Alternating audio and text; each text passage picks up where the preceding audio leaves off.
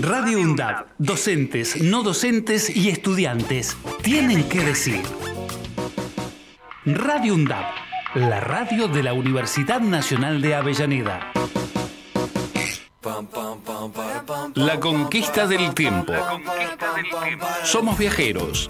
Sabemos cuándo salimos. Desconocemos a dónde llegamos. Tenemos inquietudes y necesitamos saber. La conquista del tiempo. La conquista del tiempo. Un programa realizado por estudiantes de la carrera de turismo de la UNDAP. Los martes de 16 a 17 horas.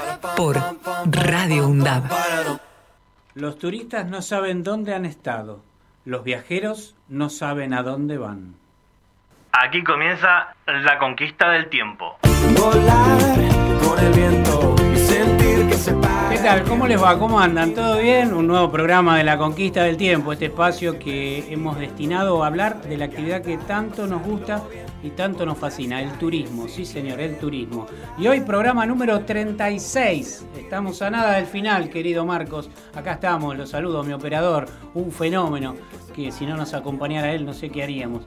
Vos sabés, Marcos, que un día como hoy, o el día de hoy, se festeja el aniversario de Bahía Blanca, que fue fundada allá por, por los años 1828 por el coronel Ramón Estomba y le había puesto el nombre de Fortaleza Protectora de la Argentina.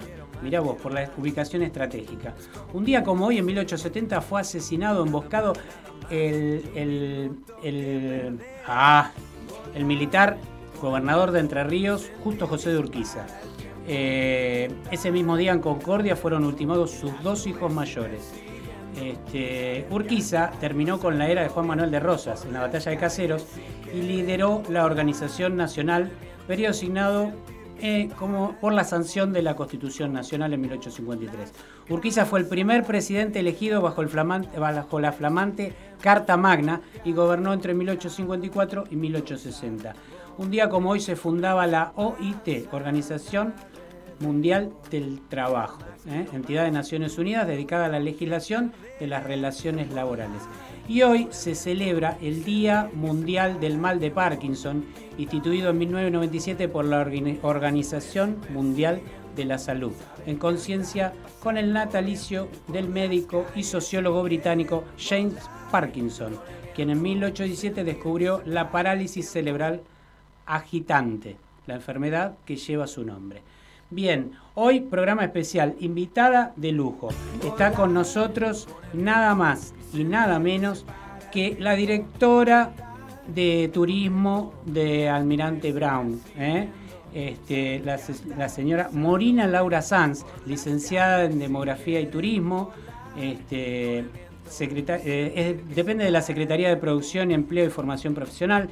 Es docente del Centro de Estudios Agrícolas de Ministro Rivadavia, tutora de la tesis de licenciatura en Marketing de FATSA Universidad y es profesora de- anfitriona, anfitrión turístico de la Cámara Argentina de Turismo. Me trabé bastante. ¿Cómo estás, Morina? Hola, hola, muy bien. Muy ¿Todo? contenta de estar acá. Bueno, gracias. Gracias por venir. No. Y está bien acompañada. Vino con Paz. Hola, Paz, ¿cómo estás? Hola, estoy bien. ¿Todo bien? Sí. Contame, ¿cuántos años tenés? Tengo nueve años. Nueve años. ¿Y a qué grado vas? Cuarto. Cuarto grado, bien. Amigas, amigos, muchos. ¿Eh? Sí. Amigas, amigos y amigues, todos. Sí. ¿Eh? Muy bien, muy bien. ¿Y, y, y qué? Te, te gusta la radio? Sí. Está buena, ¿no? ¿Está buena? Sí. Bueno, bueno. ¿Y, y te gusta algún deporte? ¿Haces alguna actividad? Digo, Hago- aparte de estudiar, ¿viste? Porque estudiar ya es tedioso. Hago básquet y natación. Muy bien, qué genia. Bueno, bueno, ¿nos vas a acompañar? ¿Eh? Sí. Cuando quieras decir algo, vos dale para adelante. ¿eh? Interrumpís y, y arrancás. ¿Cómo andas, Morina? ¿Todo bien? Muy bien, muy bien. ¿Todo tranquilo? Sí, eh, tranquilo, en un año decir, muy in- Agitado. interesante. Sí, Agitado. sí, Pero bueno, con muchas posibilidades. Yo digo, son oportunidades de hacer. claro, sí, sí, sí. sí. ¿Y cómo está Almirante Brown? En general, ¿eh? No, no, no te explayes. No, Almirante Brown está full en el área de turismo, en el área de la Secretaría de Producción, eh, tanto en la granja educativa municipal como con los festivales y los eventos, y en el área de cultura también, eh, con festivales, con eventos y con talleres y cursos en bueno. todas las localidades. Mirá qué bueno. ¿Cuándo Este arrancó el año- año? ¿Cuándo arrancó el año para día? No, nunca terminó el anterior y, con- y fue, fue continuo. Ah, mira. De hecho, hemos, eh, y no, hemos, digo, Sí, sí, todo toda la municipalidad. Hemos inaugurado eh, natatorios, eh, eh, centros deportivos y casas de la cultura en localidades en las que aún no estaban, especialmente la que abarca mi, mi tarea de turismo rural, en realidad es la Casa de la Cultura de Ministro Rivadavia, pero mm, se ha inaugurado en San José y se están inaugurando en todas las localidades. Bueno, vamos a charlar bastante de algunas localidades claves de, de todo el municipio, que son muy, 14, ¿cuántas son? Son 12 localidades. 12 localidades. Y hoy eh, vamos a, Vamos a hablar de sobresalir sobre aquellas que, que tienen ya turismo establecido. En desarrollo, digamos. claro, Ujú. que ya está funcionando. Sí. Buenísimo. Bueno, le vamos a pedir a nuestro querido operador que mande las redes, así después volvemos. Los invitamos a que nos sigan a nuestras redes sociales. En Instagram aparecemos como La Conquista del Tiempo y bajo, en Facebook como La Conquista del Tiempo. También pueden escribirnos a nuestro WhatsApp 11 35 69 94 57 o al correo electrónico la conquista del tiempo gmail.com.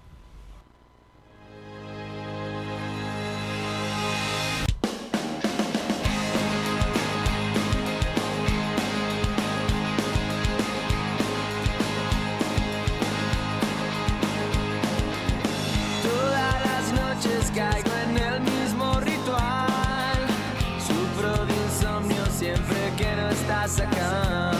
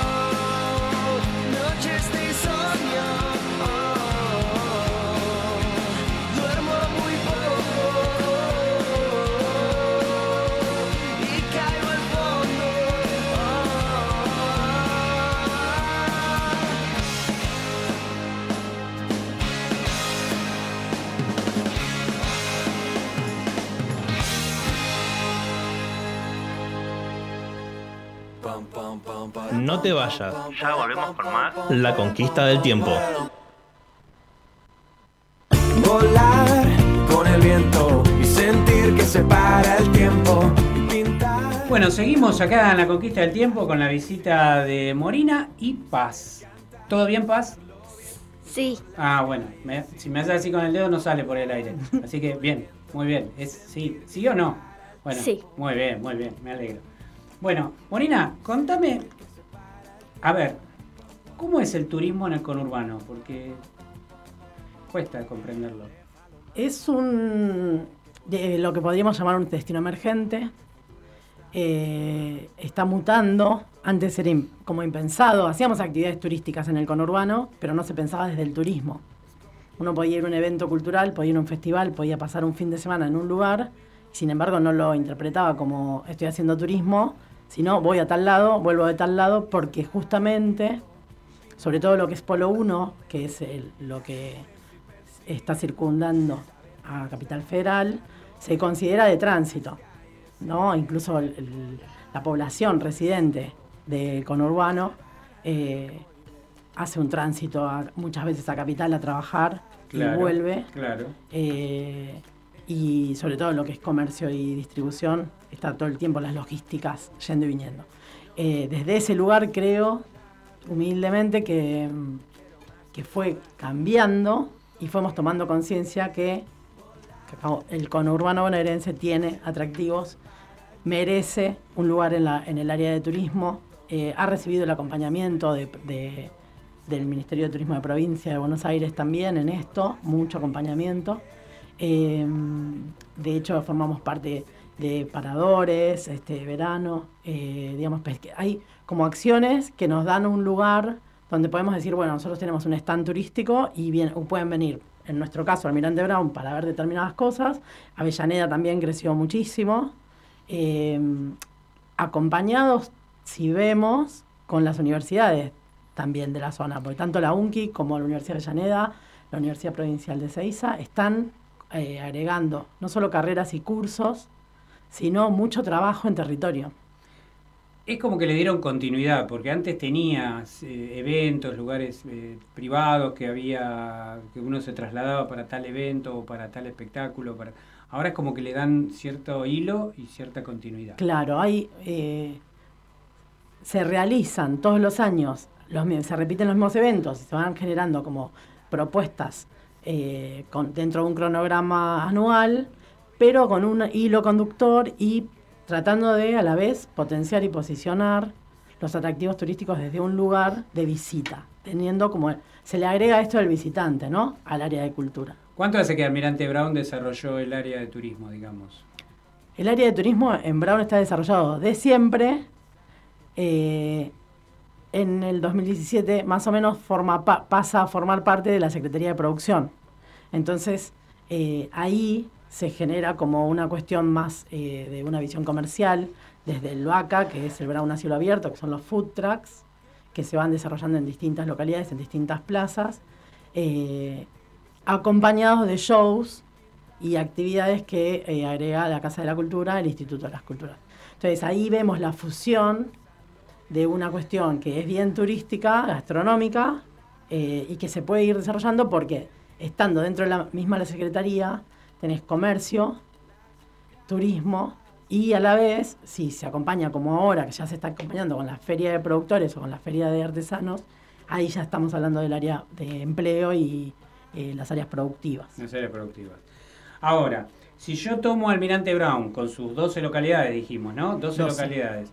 Eh, y hay localidades que están más desarrollado el turismo que otras, ¿no? Bueno, eh, ponerle el orden que vos quieras, pero por ejemplo, Ahí te puedo contar algo que me parece interesante hablando, enlazándolo con, con el conurbano. ok, En pandemia, lo que desarrollamos desde turismo son eh, recorridos autoguiados con una lectura de un código QR. ¿Y qué trabajamos ahí? Que vos empieces el recorrido en una localidad y que lo termines en otra. ¿Por qué? Porque Brown específicamente tiene la característica de que la persona que es de Gleu dice que es de Gleu.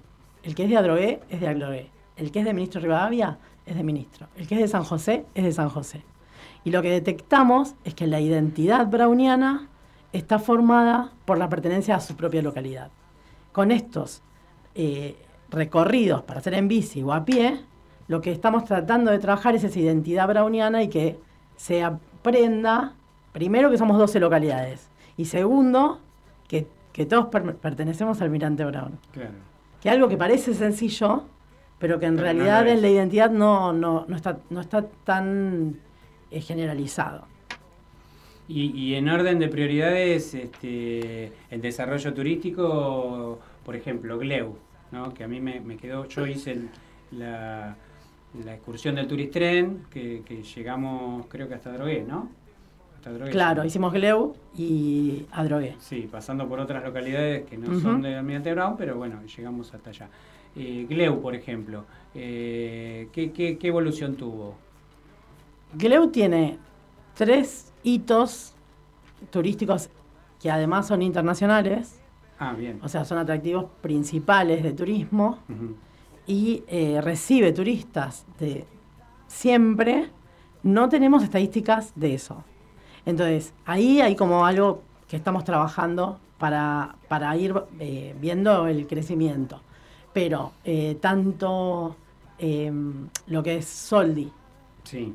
como Manigraso Sí. generan un flujo de personas que van desde Tigre, Bahía Blanca, La Plata, o sea, y, y hasta extranjeros que llegan para conocer, porque saben que eh, a nivel artístico eh, hay mucho para ver y, co- y reconocer.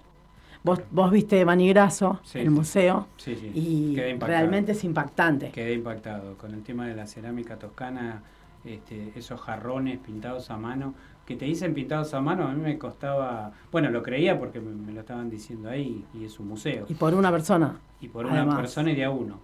Claro. o sea, él hacía series Sí, hacía X Pero- pero después lo pintaba. pero las hacía todas él solo y manual.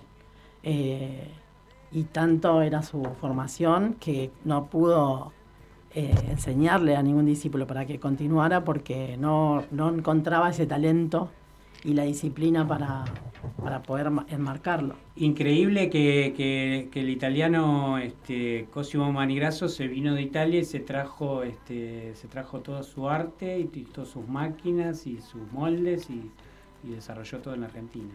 Tal cual. Y e- eligió eh, la zona de quintas de Gleu. Ahora también, fíjate que alguien como Soldi elige Gleu para, para estar en los veranos, Claro, lo usaba de eh, como eran sus descansos, y, y allí vemos la Fundación Soldi, algo que él eh, dejó con los lugares específicos donde quería que esté cada uno de sus cuadros. Eso no se puede correr, no es que puede venir alguien y, y modificar esa, ese No, orden. No, Y a la vez la generosidad de pintar gratuitamente para la comunidad murales dentro de la parroquia Santana eh, que hablan de su, de su evolución artística, ¿no? que si mal no entendí, no soy bueno en religión, Santana es la madre de la, madre de la Virgen María. No, Santa Ana en este caso, en esta Ah, parroquia, mira. es porque fue la persona que donó el Ah, espacio para la parroquia. Pero está buena la pregunta Ah, porque eh, habla justamente de esto de lo mundano que tiene la comunidad de Gleu eh, en, en su crecimiento. Este, en los murales que hay dentro de, de la parroquia, por ejemplo. Bueno, los murales sí hablan de la madre de la Virgen María. Claro. Ahí está. En los murales sí, eh, y a la vez, pero em, es interesante porque, por ejemplo, eh, él incorporó, como que- yo creo que Gle, eh, Soldi, perdón, hizo travesuras. Ahí se permitió hacer más lo que quería que en lo clásico que había aprendido. Por ejemplo, hay un poncho de Catamarca, una de sus, eh, de su esposa fue de catamarqueña. Ah, Hay gallinas, que es lo que eh, había en la zona. Eh, hay vecinas rep- representadas con eh, características del sacro, pero eran, son, las caras están muy definidas, que eran sus las vecinas que él, que él no, veía. que él veía, Ah, o algunas específicas que no querían que él pintara porque querían que los murales qued- quedaran blancos. Ah, Entonces él las plasmó, plasmó igual a las tres, como haciéndoles un homenaje, ¿no? De ellas mirándolo, eh, pintando la iglesia. Muy bueno. Eh, Paz, ¿cómo estamos? ¿Estamos bien? Bien. Ah, bueno, ¿todo tranquilo? ¿Está correcto todo lo que está contando Morina sobre Gleu? Sí. ¿Tenés algo que aportar de la capilla, la parroquia Santa Ana o de los De del Manigraso. Contá que hiciste un... una artesanía, ¿no? ¿Hiciste Con una los primos. artesanía en el Museo de Manigraso? Sí, con mis primos y mi mamá fuimos a hacer artesanía. Mira, ¿y qué hicieron? Concretamente, un jarroncito que hicieron un... Un jarrón. Sí, con la técnica del pellizco, Mira, que es eh, dándole humedad a la arcilla Sí. y van formando sí. y, y después con los, los eh, lo que es lapicera con, con algo punzante, Sí. fueron haciéndole los dibujos y abajo le pusieron el nombre. Mirá qué bueno, lindo, ¿con la escuela? ¿O- no, o por el fuimos museo? nosotros, una visita. Se puede hacer visita particular, lo, se organiza y, y, recibís se ese hace... tipo de, de actividades. Sí, Mirá, sí, sí, sí, lo hacen siempre. Está buenísimo. Y es un lugar que para chicos es riesgoso. Digo yo. No, el pensá que tiene colonia de vacaciones, que en vez de poner pileta, hacen artesanías Ah, y mirá. actividades lúdicas. ¿No? Está mirá muy bueno. preparado para, para chicos. Mirá, mirá qué Reciben bueno. escuelas. Buenísimo. Bueno, y ahora contame de Adrogué, Adrogué, ciudad cabecera, ciudad cabecera. eh, tiene la particularidad del trazado urbano eh, con muchas plazoletas y diagonales. Mm. De hecho, no sé si mucha gente sabe, pero La Plata es inspiración de lo que fue primero Adrogué. Ah, mira. y por eso tiene como ese, esa estructura. Y hay versiones y leyendas respecto del tramado urbano. Eh, unos dicen que era como se representaba lo que era la formación de, de un barco. De un barco. Claro, porque Esteban Adrogué eh, admiraba especialmente al almirante Brown, por eso se llama almirante Brown, Sí. en función a ese homenaje que él quiso hacer. Y otros dicen que, que no, que tiene que ver con una organización de, del, del tramado arquitectónico urbano, en realidad. Y entre los atractivos de Adrogué, además de la noche que tiene Adrogué, que se sabe que tiene mucho, Sí. mucho bar, mucha gastronomía, mucha noche, mucho baile, mucho boliche, este, desde el punto de vista de atractivo turístico, museo. Tiene mucho atractivo cultural en, en cuanto a eventos. Eh, tenemos la suerte de tener Castelforte, que es un lugar eh, antiguo que, construyeron los, eh, la familia Canale, eh, que si, si uno hace la visita, tiene una charla histórica de Almirante Brown y eh, puede ver los túneles. Y después entrar en las leyendas y definiciones de lo que cada uno pueda creer. Para aquellos que conocen los túneles de la Manzana de las Luces, Claro. pueden eh, imaginar que eh, en la Manzana de las Luces son a pico y, y uno ve las paredes armadas con los picos marcados. En este caso, tienen que pensar en túneles grandes, donde pasan dos o tres personas, con ladrillo a la vista.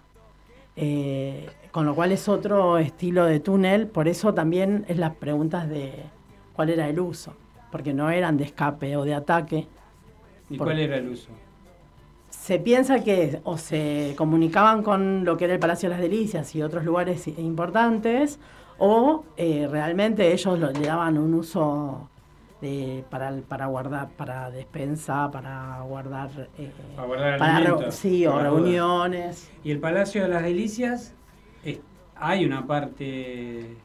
Lo único que queda en pie es eh, una columna que está en el patio interior del Colegio Nacional eh, y la parte de la Casa de la Cultura, antes fue shopping, eh, está muy modernizada. eh, bueno, estuviste vos también, Sí. estuvimos eh, muy vidriado, La ¿no? Casa Como de la Cultura es espectacular. absolutamente moderno. La Casa de la Cultura es espectacular. Sí, La verdad pero- que yo me quedé asombrado la cantidad de espacios que tiene para, para desarrollar actividades. Sí, se pueden hacer muchas cosas al mismo tiempo, Incluso tienen en muestras. niveles, en distintos... Sí. eh, La Tiene verdad, salas, muestras de arte, tiene, tiene radio municipal.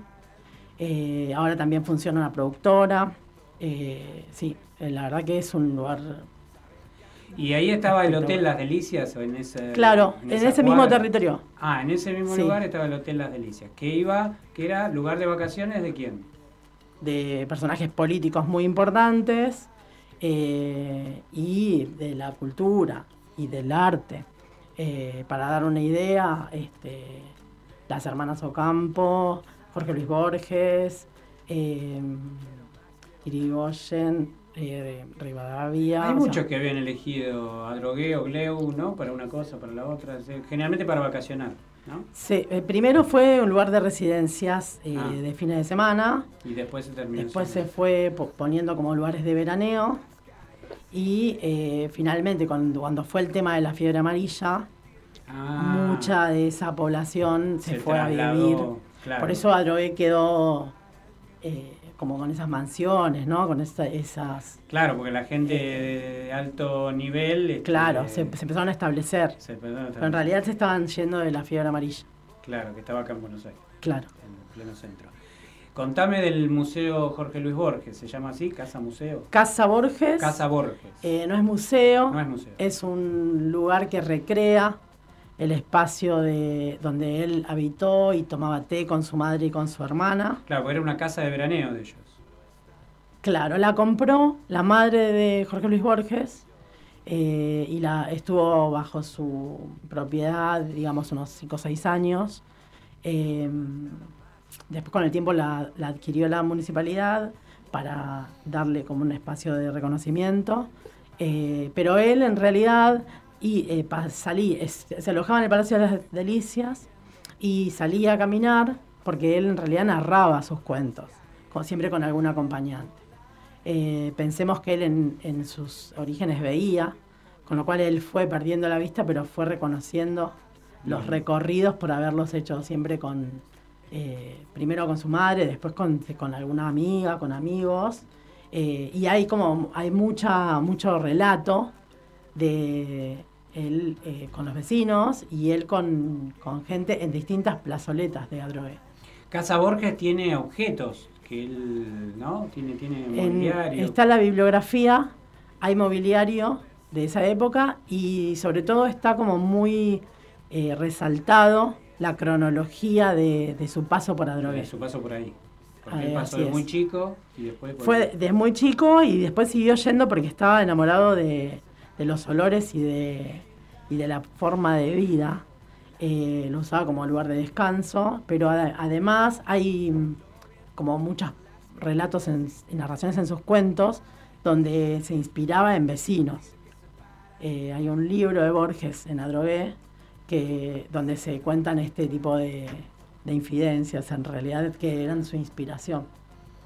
Está buenísimo, la verdad que yo estuve y estaba muy bueno, incluso eh, en la visita que nosotros hicimos, un, un artista, una persona hizo como una intervención Claro. donde, no sé si leyó, contó este, parte de un cuento de Borges y queda, queda- es, es un lindo momento. un Se agregó en el patio una, un área vidriada que es una muestra artística donde es, eh, cada, hay una muestra mensual que tiene, eh, con alguna intervención que tiene que ver con Borges, que genera como un atractivo y un recorrido adicional para el habitante. ¿no? ¿Le costó mucho al municipio hacerse del bien y, y preservarlo? En realidad no, no se sabía que, que existía Mm.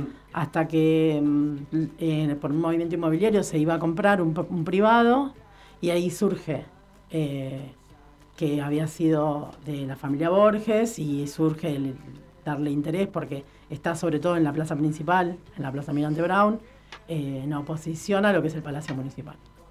Eh, con lo cual se, se, se le dio, por suerte se descubrió el valor y se pudo Se pudo trabajar a tiempo, sí. Sí, está muy bueno. Bueno, te voy a dejar a un lado, Paz. ¿Cómo estamos? ¿Cómo venimos? ¿Bien? Bien. ¿Bien? ¿Todo bien? ¿A vos también te gusta Kevin Johansen? Ah, no sabe. ¿Sí? ¿No? ¿No sabes quién es? ¿No? Los food trucks le gustan a Paz.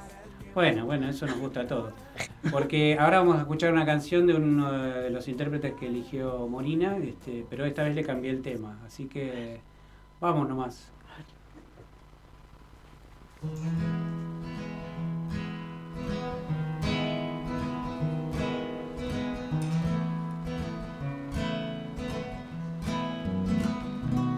Ya sé, terminó, ya sé, va la gente, ya sé lo que me vas a decir.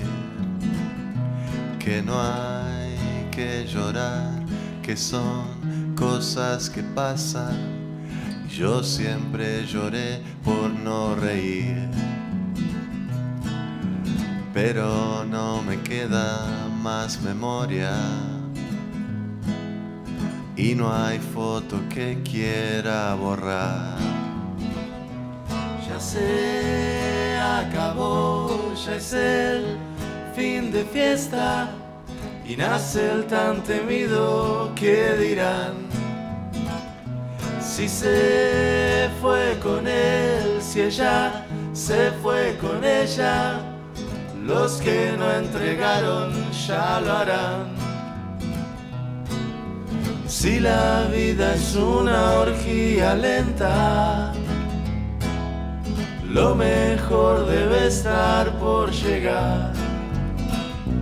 Ya se terminó, Ya sé, va la gente, ya sé lo que me vas a decir.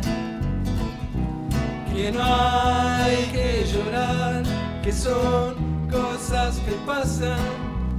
yo siempre lloré por no reír. Pero no me queda más memoria.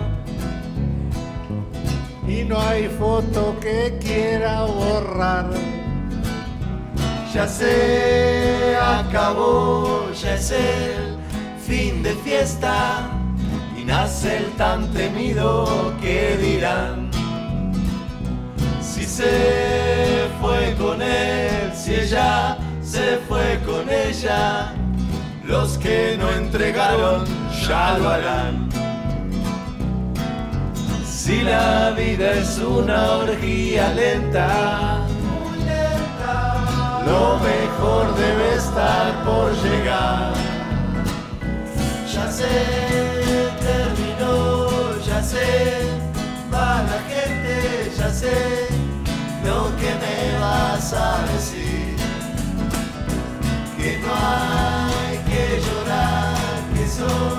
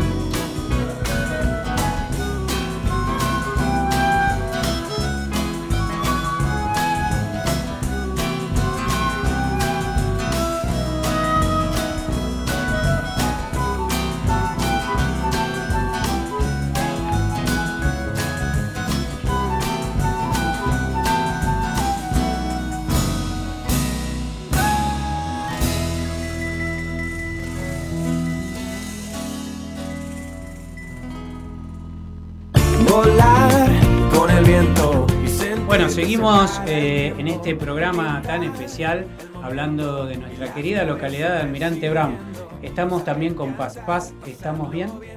Sí, ¿Está todo en orden? sí, Bueno, ¿querés contar algo de Almirante Brown? ¿Te gusta Almirante Brown? sí, ¿Sos fan de Almirante Brown? sí. ¿Vas a la cancha a ver Almirante Brown? No, No. ¿De qué cuadro sos? ¿Se puede saber? soy de boca. Ah, muy bien. ¿Ves que sos inteligente encima? Bien, bien. Somos dos bosteros. No sé si...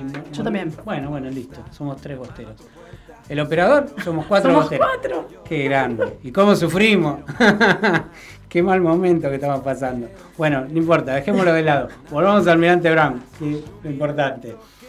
A ver, eh, yo estuve viendo que entre las localidades que íbamos a hablar, una de ellas es Ministro Rivadavia. Ministro Rivadavia es una de esas localidades que, y perdón mi ignorancia, como decía Jorge Luis, yo no la conocía. Evidentemente no tiene el marketing de Adrogué, ni de Gleu, ni de Bursaco. Contame qué es Ministro Rivadavia. Ministro Rivadavia es un pulmón verde en Almirante Brown. Eh, fue eh, aletargado en el sentido de una deuda de, de urbanización, de calles asfaltadas, eh, pero hoy, eh, en esta vorágine urbana y, de contaminación ambiental, eh, es un lugar que está valorado que se está comunicando y se está mejorando todo lo que son los accesos, pero respetando una planificación lo más rural posible. Y un poco en la historia de Ministro Rivadavia hay eh, una deuda eh, política eh, porque el ministro se había presentado para hacer estación de ferrocarril. Y Esteban Adrogué apura en los papeles en La Plata y termina haciendo la estación por Adrogué. Por eso vemos, es interesante en esto de, lo que decíamos hoy de los rieles, ¿no? Que hay como una panza en el vía circuito. Sí. Bueno, esa panza deja en el medio A ministro a Rivadavia ministro sin tren. Rivadavia sin tren. Entonces, uno de, las, de los valores que tiene esa comunidad es ser en el conurbano bonaerense una población que tiene los modos tradicionales rurales, donde los tiempos son del mate, donde nadie corre, porque eh, no hay tren, no, no está esa, ese apremio eh, de salir de ministro y por lo general el- la población no va a trabajar eh, a otros lados. Es gente que vive... Y eh, trabaja en el campo. Sí, vive muy tranquila, muy en otros eh, tiempos. En medio del conurbano, ¿no? Ahora, en los tiempos que corren y ojalá siga esta evolución del, del ferrocarril en Argentina, ojalá que en algún momento le den, le den su estación, ¿no? Por, por el agro también, ¿no? Que, que tanto traslada y tanto transporta. Sí, sí. Yo como licenciada en turismo me permito desear que no sea tan rápido. ¿No? Eh, porque ¿Contamina mucho? Porque cambia mucho, se genera una aculturación. Eh, y hoy hay silencio, hay pájaros, Ah, claro. eh, hay nativas, digamos, Ah. hay como mucha vegetación que es autóctona y que está salvándose, digamos, de, de lo que es que, que crezca. Vos pensás que si pones un ferrocarril ya va a crecer la urbanización. Ya Sí, está sí, creciendo. probable. Está, creciendo cual, hoy en día. eh, pre- es- creo que es preferible eh, que crezca, pero en, el- en este valor de un turismo rural, de una producción agroecológica en el conurbano que les permita en realidad eh, crecer, vivir económicamente eh, sustentables y, y a la vez que, que podamos preservar el pulmón verde. Y a nivel población, ministro Rivadavia, ¿tiene una población determinada? Tiene una densidad de población baja. Muy baja. Eh, tampoco, mm, eh, digamos, está creciendo, están creciendo eh, barrios con loteos, con lo cual se está perdiendo. Por eso nosotros desde turismo eh, aprovechamos esto de Lobop. que- Sí, de eso te iba a preguntar. Ustedes eligieron ministro Rivadavia para hacer un desarrollo bastante especial, que es un proyecto, el proyecto BOP, que es un pueblo, un producto. Argentina 2020-2024. Esto arrancó en el 2020. Este, arrancó en el Ministerio de Desarrollo Social y me dijiste que ahora pasó a... Estaban no, sigue estando en el Ministerio de Desarrollo Social y eh, lo, que, lo que fue ocurriendo es que entramos tres municipios de conurbano bonaerense, ¿Qué son? que somos eh, Brown, Marcos Paz y San Martín. Bien.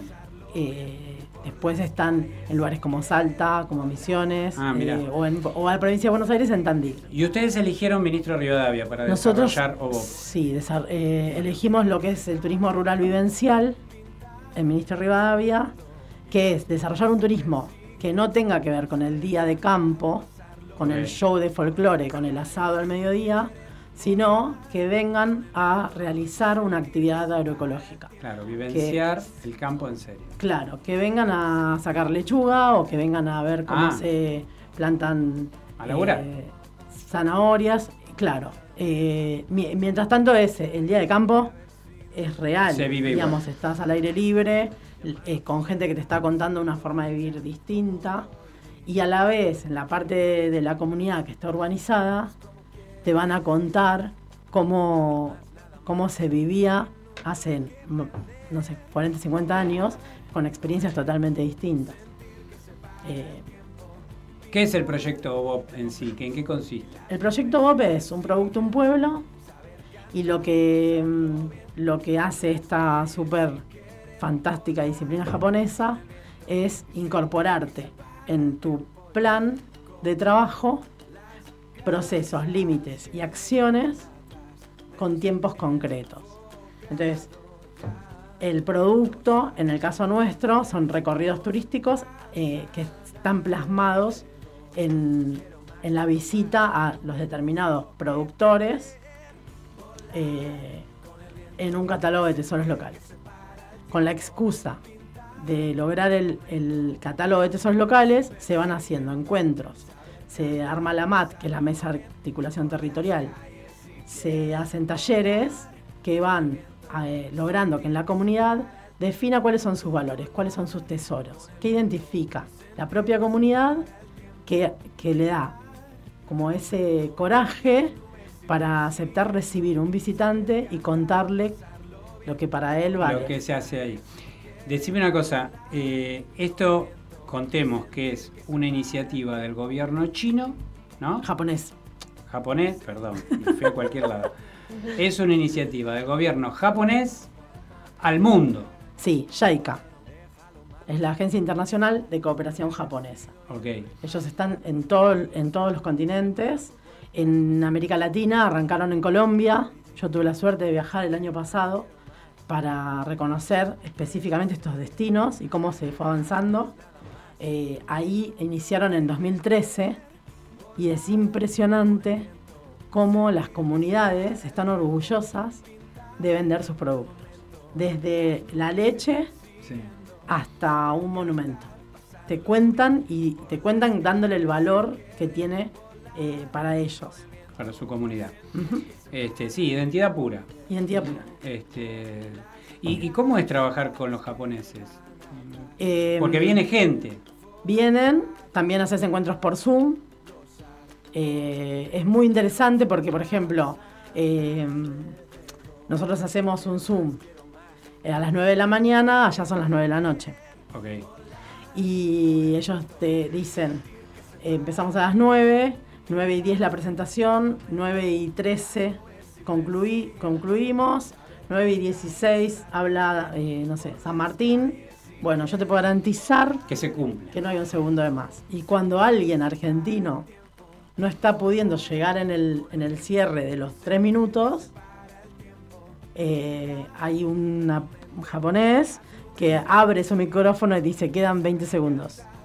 Y vos, Y son 20, 20, segundos, se terminó. A mí me gustó cuando estuvimos de visita, vos contaste una anécdota de, referida a los encuentros presenciales que hacían, que ponían un horario.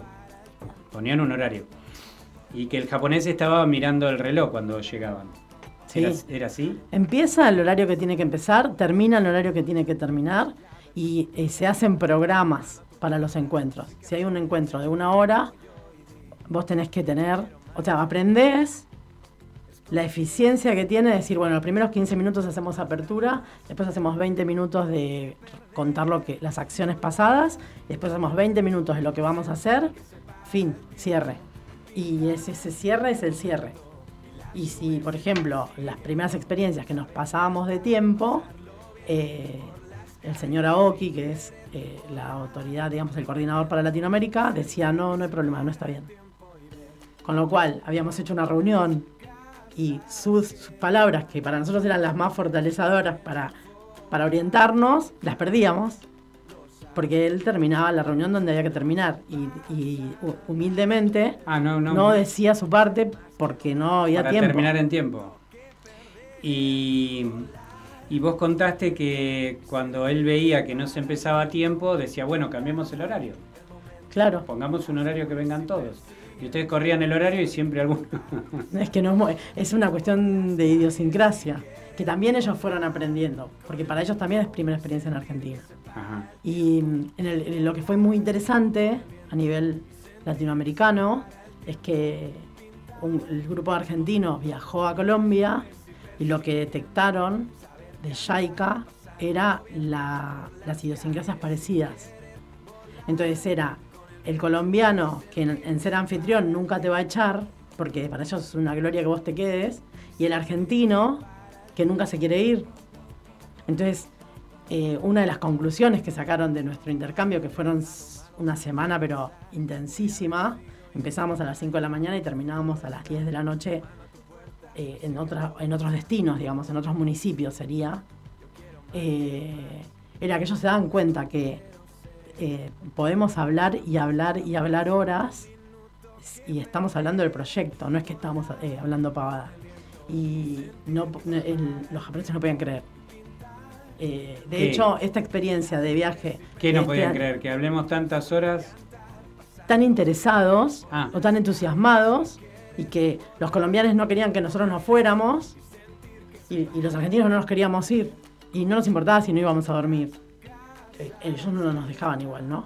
Pero digamos, eh, nosotros hubiésemos pasado O más sea, lo, horas. lo de la pasión no lo entienden. Eso es la- la- Lo de la pasión, eh, lo entienden, ellos lo ven más eficiente, no es menos pasión, es me- más eficiente. Claro, ellos lo ven desde la exactitud y la eficiencia del Claro. momento que te toca. No, no, quédate hasta las 3 de la mañana este, y seguir agregando cosas. ¿no? Tal cual. Usar Sí, y le- y había mucho de. Nosotros hablamos eh, mucho, nos encanta.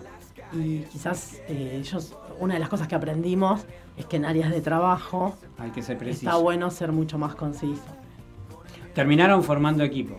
Sí, sí, aprendimos muchísimo. ¿Eso continúa o...? No, sí, continuamos. Eh, estamos ya en la etapa de implementación. Tenemos el catálogo de tesoros locales terminado eh, para ya lanzarlo. Y nos acompañan en, por ejemplo, el Matsuri que va a ser este domingo. Ellos van a venir con un stand y entonces va a tener el, el de Descubrí Brown al lado de Bob. Y, y- y eso siempre ministro Rivadavia. Nosotros, Almirante Brown, elegimos el desarrollo del ministro Rivadavia. Sí. Genial, Eh, genial. Y, y- y el... ¿Dónde cierra eso? ¿O no tiene cierre? Siempre van a No, seguir no tiene cierre porque, por ejemplo, en la implementación lo que estamos haciendo es, es cadenas de valor en la comercialización. Que uno de los puntos eh, de, de dificultad es cómo es eh, este productor agrícola familiar, cómo puede trasladar la mercadería al restaurante en la droga. Porque lo que tiene el problema es la distribución. Claro. Entonces, en, en la etapa de implementación lo que estamos haciendo un poco es acompañar ese proceso, ¿no? Eh, a, a través del Incuba, que es un lugar nuevo que, que justamente es para cadena de comercialización y distribución de los productos, a través de las ferias de productores rurales, que ahora solamente no está en la granja, sino que además los viernes está en, en Plaza Cerreti en Adrogué. Eh, digamos, nos van acompañando en procesos donde la idea es que este producto llegue al consumidor, primero al de Almirante Brown, pero después A para todo- el exterior. ¿Y cómo se llega a Ministro Rivadavia? ¿Cómo es la excursión a Ministro Rivadavia? ¿De dónde? Se- hoy la Avenida República está asfaltada, entonces eh, se puede acceder fácilmente, se hace Avenida República y Avenida Juan B. Justo, son las dos están asfaltadas, es muy fácil el acceso. em, pero, hay, hace, hay hace- micros, hay bus, hay... hay bus de transporte público desde la estación de Calzada y desde la estación de Longchamps.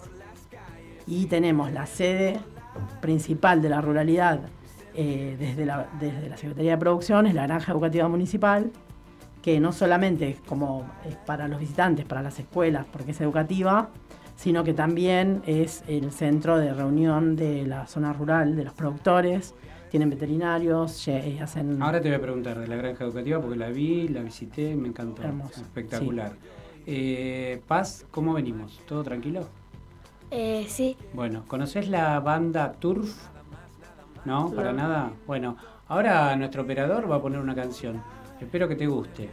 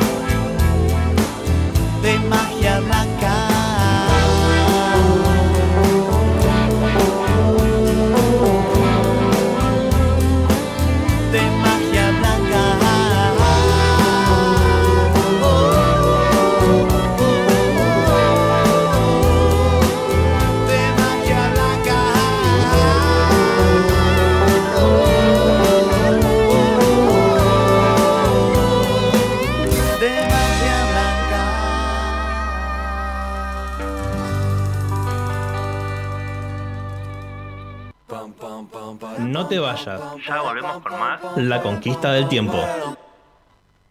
Volar con el viento y sentir que se para el tiempo y pintar el momento y la Bueno, seguimos. Eh, Morina, te quería preguntar.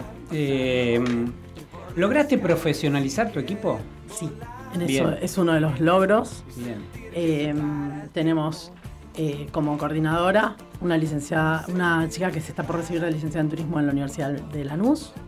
Después tenemos una persona, un asistente especial, un tesoro, que se llama Laura Colque, que es licenciada, ya egresada de Lanús. Y puedo decirte que una chica, Agustina Chimino, que vino por el programa Potenciar en el 2019. Em, sí, 2020 hicimos el curso. eh, se incorporó, formó parte, sigue estando y hoy está, empezó a estudiar la carrera de turismo en la UNC. Buenísimo. Eso es genial. Eso es Sí, genial. Cuanto eh, más profesionales en el área vamos teniendo, Y es más fácil también y es más la conciencia de la, la importancia de la amabilidad, porque a veces no es tanto saber de turismo, saber de los atractivos, sino eh, tener como conciencia de, de lo importante que es ser amable, estar atento, estar, saber que estamos haciendo servicio, que estar entregando un folleto no es entregar un folleto, sino eh, transmitir y escuchar, porque muchas veces lo que más pasa es que el vecino se acerca a contar alguna experiencia o algún antepasado eh, y si uno no está formado, se lo pierde. sí, es un peligro porque el, el visitante es muy sensible a todo eso también. Este, y el maltrato es peligroso, o sea, o el destrato o, o un trato. Sí, o la apatía, ¿no? O la O falta la apatía, de interés. claro, la porque falta. tipo, bueno, sí, este folleto, chau, tomá. No. Yo digo, no, si hay conversación, le damos el folleto. Hay que generar esa, ese Mismo espacio. ponerse la camiseta del lugar y contarlo con, con- con- con- como Claro, corresponde, ¿no? Porque, sí. porque si no, el visitante, ¿dónde encuentra la.? la- Y no hay más, nada más lindo para, para un director de turismo Ah. que llegar a tu stand sin aviso y observar de lejos y ver que la gente está hablando con tu equipo y, y que se quedan un rato. que se quedan ahí. Eh, entonces vos decís, bueno, no, no necesito estar supervisando porque ya están formados, ya saben, ya saben por dónde va. Está buenísimo. ¿Cuáles son los próximos eventos de Almirante Brown? Si yo quiero agendármelo, más o menos. Acá Matsuri, festival japonés este domingo, eh, de 10 a 17. ¿Festival japonés qué cubre? ¿Gastronomía? Gastronomía, eh, baile, Mira, eh, feria de productos eh, De artesanía digamos, sí. Y, y el- la- los bailes... eh, que tiene que ver con una comunidad japonesa de acá. Sí, sí, sí. Ah. La asociación japonesa, La asociación que japonesa. está ubicada en Bur- Bursaco. eh, y es espectacular. Y, y después en mayo ya tenemos la expoferia en la Granja Educativa Municipal. La Granja Educativa Municipal, ¿qué es? Una joya, una perla rural, eh, donde se puede hacer eh, visitas guiadas eh, de huerta y animales. Actualmente está el parque astronómico, o sea que los chicos también pueden recorrer esa zona para ver, sobre todo, los, dimensionar los tamaños de los planetas y las estrellas. Y, mm, y después actividades recreativas. Pachi, Como decía mamá que hay visitas guiadas, vos podés ir y ver a los animales, La huerta. la jugar. huerta, podés ir a jugar a- Y los sábados está la Feria de Productores Rurales, eh, que eh, tienen bolsones de verdura orgánica. Eso es buenísimo. La granja está abierta de martes a domingo, de 10 a 17 horas. De 10 a 17 horas. Y es de entrada, La entrada es gratuita, libre gratuita, no hay que hacer reserva y está sobre Juan B. Justo al 1000. Espectacular. Paz, así que te dicen Pachi. Sí, Mira, qué lindo apodo. ¿Te gusta el teatro? sí. Antes que nos saquen del aire, si querés ponelo de fondo el temita. Y lo piso un poquito, bajito ponelo. Y les cuento que en el Teatro Roma de Avellaneda tenemos para el día 13 de abril la obra Habitación Macbeth con el- la actuación y dirección de Pompeyo Audibert. El día 15 de abril tenemos El es Bululú de Oski Guzmán. ¿eh? Teatro Roma de Avellaneda. Y el 14 de abril está la obra Triángula. ¿eh?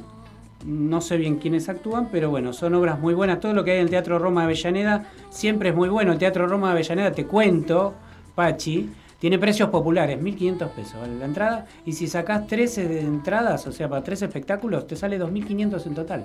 O sea, es Regalado. Es hermoso. Así que nuestro Teatro Roma de Avellaneda siempre es nuestra joyita. Es un lugar hermoso para estar. Yo he ido y es muy lindo, muy, muy, muy agradable. Desde ya, Morina, gracias. Un placer. Muchas gracias por venir, por contarnos de Almirante Brown. Gracias, Pachi, por venir. Perdón, te terminé llamando Pachi, sos Paz. ¿Qué, qué, qué? El tipo atrevido. desubicado, atrevido. Bueno, gracias por venir también y por contarnos de la granja educativa que se ve que te gustó. Sí, Bueno, ¿te gustó la radio? Sí. Hay que hacer radio, ¿eh? Hay que hacer radio, hay que comunicar. Hay que comunicar. Y hay que estudiar. Vos sabés que la Universidad Nacional de Avellaneda todavía tiene matrícula para anotarse. Así que hay que estudiar. Estudiar hace la diferencia. Estudiar hace la diferencia. Y nosotros nos vamos. eh, y nos vemos la semana que viene. Eh, gracias, querido operador. Marcos, llévalo nomás.